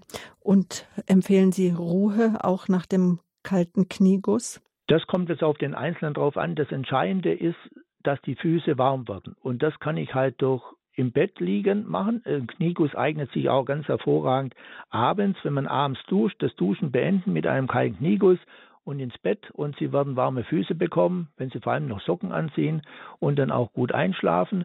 Oder sie machen den Knieguss am Morgen und dann müssen sie aber schauen, dass sie nach dem Knieguss halt äh, warme Füße bekommen, indem sie die Treppe ein paar Mal rauf und runter gehen oder einen kleinen Spaziergang machen. Mhm. Frau Finkel, dann alles Gute Ihnen für den Knieguss. Die letzte Hörerin für heute Abend hier im Standpunkt auf Radio Horeb. 200 Jahre Kneipe, Investition in die Zukunft. Frau Knapp aus Kaufbeuren. Guten Abend. Guten Abend. Äh, ich bin im 91. Lebensjahr und muss mir leider meine Hüfte operieren lassen, weil das Gelenk ist kein Gelenk mehr, das ist nur noch ein Strich. Mhm. Und ich stehe auf der Warteliste, ich weiß nicht, wann das kommt. Ich wollte nur sagen, fragen, gibt es in Wörishofen ein äh, Kurhaus, also mir schwebt das Josefsheim vor, beziehungsweise Kneipianum, ähm, wo man auch eine Reha in orthopädischer Weise äh, an, anbietet. Also da bin ich jetzt überfragt, weil ich äh, die, äh, die Zulassung der einzelnen Häuser nicht kenne. Das Kneipianum gibt es nicht mehr, das ist ja geschlossen. Es würde jetzt nur das Sebastianeum in Frage kommen. Ich meine, dort gibt es äh, Anschlussheilbehandlungen. Äh, da ist es dann aber immer entscheidend, äh, wie ihre Reha-Fähigkeit ist. Und äh, im Sebastianeum, denke ich, müssten sie halt auch äh, schon äh, einigermaßen mobil sein. Es gibt aber noch eine weitere Reha-Klinik in äh, Bad Wörishofen. Aber da bin ich jetzt äh, überfragt. Mhm. Und wohin, auch wenn andere Hörer diese Frage haben, Herr Dr. Eisenlauer, wohin können sich Interessierte wenden? An die Kurverwaltung oder auch direkt an Sie, an den Kneippbund? Also ich denke, die Kurverwaltung ist dort äh, der beste Ansprechpartner. Und äh, wenn Sie jetzt ein Haus im Blick haben, dann können Sie natürlich auch im Haus direkt anrufen oder über deren Homepage gehen. Und Sie haben natürlich auch die Möglichkeit, wenn Sie jetzt ins Krankenhaus kommen, wird ja der Sozialdienst mit Ihnen Kontakt aufnehmen und mit Ihnen die Frage klären, wann und wohin Sie, zur mhm. Anschlussheilbehandlung gehen. Und wenn Sie dann dort äh, den Wunsch äußern, Sie würden gerne nach Bad Wörishofen gehen, dann denke ich, ist der Sozialdienst vor Ort in der Klinik gerne bereit, hier abzuklären, ob ein Haus für Sie dort in Frage kommt. Und auch wenn ein Haus entsprechende Anschlussheilbehandlungen anbietet, dann muss ja immer noch abgefragt werden, ob dieses Haus dann auch von Ihrem Kostenträger belegt werden kann. Da gibt es ja dann auch noch Unterschiede. Dann wünschen wir Ihnen für die OP alles, alles Gute, Kraft und Segen und dass Sie an Lebensqualität dadurch gewinnen. Alles Gute, Frau Knapp. Ja, Frau Knapp, auch von meiner Seite aus alles Gute. Und wenn Sie so dynamisch sind, wie Ihre Stimme klingt, dann habe ich keine Bedenken. Also alles Gute für die bevorstehende Hüft-OP. Dankeschön, Herr Dr. Eisenlauer, dass Sie meinen und auch den Fragen der Hörer Rede und Antwort gestanden haben. Noch ein gutes Jubiläumsjahr Ihnen und auch allen Mitgliedern des Kneippbundes. Was wird so die nächste Station sein, die nächsten, also oder wie werden Sie morgen den Tag verbringen? Also leider sind ja die äh, Geburtstagsfeierlichkeiten äh, eigentlich äh, in Präsenz abgesagt. Äh, wir werden morgen noch eine Pressekonferenz haben, äh, wobei äh, wir davon ausgehen, dass auch dort nicht mehr viel nachgefragt wird, weil schon sehr viel jetzt im Vorfeld in den Medien erschienen ist. Und dann werden wir auf die Kneipiade zusteuern im Juli. Bei der Kneipiade treffen sich also die Kneipianer aus verschiedenen Ländern, worldwide sozusagen, aus Südtirol, Österreich, Ungarn, Schweiz, Frankreich, auch aus Südkorea und feiern dort dann über vier Tage Kneipp mit den verschiedensten äh, Veranstaltungen. Und wer daran teilnehmen möchte, findet auch Informationen dazu auf horeb.org 23. Äh, bis 25. Juli die Kneipiade sicherlich auch interessant mitzuerleben. Also ist sicher eine tolle Geschichte, um Kneipp kennenzulernen, um auch Kneipianer kennenzulernen. Und wir alle und vor allem Bad Wörishofen freut sich auf diese Kneipiade und mhm. wir würden uns freuen, wenn möglichst viele kommen. Man kann da auch einen Tagesausflug machen und wie gesagt, das Programm ist einzusehen. Und Sie haben mir noch gesagt, es gibt die Homepage Kneip Challenge für Kinder und Jugendliche. Was verbirgt sich denn dahinter? Ja, da sind wir leider nicht vorher mehr dazugekommen. Wir haben ja ein Förderprogramm äh, der Bundesregierung äh, und äh, dieses Förderprogramm beinhaltet unter anderem auch ein, die Kneip Challenge, die bundesweit ausgeschrieben wird und zwar für Schüler Klasse 5 äh, bis äh, 7. Und äh, es ist also, äh, es sollen im Rahmen der Projekttage oder der Projektwochen äh, Themen äh, zu Kneipp, zu Gesundheit, zum Gesundheitskonzept nach Kneipp abgearbeitet werden, entsprechende Präsentationen ausgearbeitet werden und die dann bei uns eingereicht werden. Einsendeschluss ist der 31. Oktober und es wird dann entsprechende äh, Prämierungen und Preisgelder äh, geben, um dann eventuell auch kleinere Projekte in den einzelnen Schulen äh, umzusetzen. Hört sich gut an. Also das Kneippabenteuer für Kinder und Jugendliche. Also es gibt einige Informationen auf unserer Homepage zur heutigen Standpunktsendung 16. Mai 200 Jahre Kneipp. Auch äh, morgen äh, erwartet sie eine Geburtstagssendung zum 200. Geburtstag des Wasserdoktors. Dann sind, bin ich im Gespräch mit Frau Dr. Cordula von der Robsis, leitende Ärztin des Gründungshauses von Pfarrer Sebastian Kneip, dem Sebastianeum in Bad Wörishofen. Morgen früh 10 Uhr. Herzliche Einladung dazu. Da werden wir ganz ausführlich über die fünf Säulen der Gesundheit nach Sebastian Kneip sprechen. Und der Standpunkt am nächsten Sonntag, Pfingstsonntag, ähm, steht im Zeichen des Weltgebetstages für die Kirche in China. Wir haben dazu Pater Martin Welling, Direktor des China-Zentrums in St. Augustin eingeladen und Katharina Wenzel-Täuber. Sie ist Chefredakteurin von China heute. Da werden wir ausführlich über die Situation unserer chinesischen Mitchristen sprechen. Dankeschön, Herr Dr. Eisenlauer. Herzliche Grüße nach Bad Wörishofen. Alles Gute an Sie. Einen guten Abend und danke, dass Sie unser Gast waren. Ja, vielen Dank, Frau Böhler.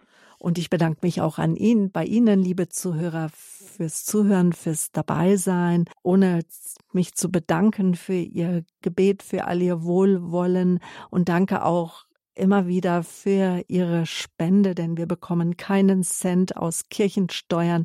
Radio Horeb finanziert sich zu 100 Prozent von Ihren Spenden. Danke, dass Sie Sendungen wie diese möglich machen. Noch einen guten Abend wünscht Ihnen von Herzen Ihre Sabine Böhler.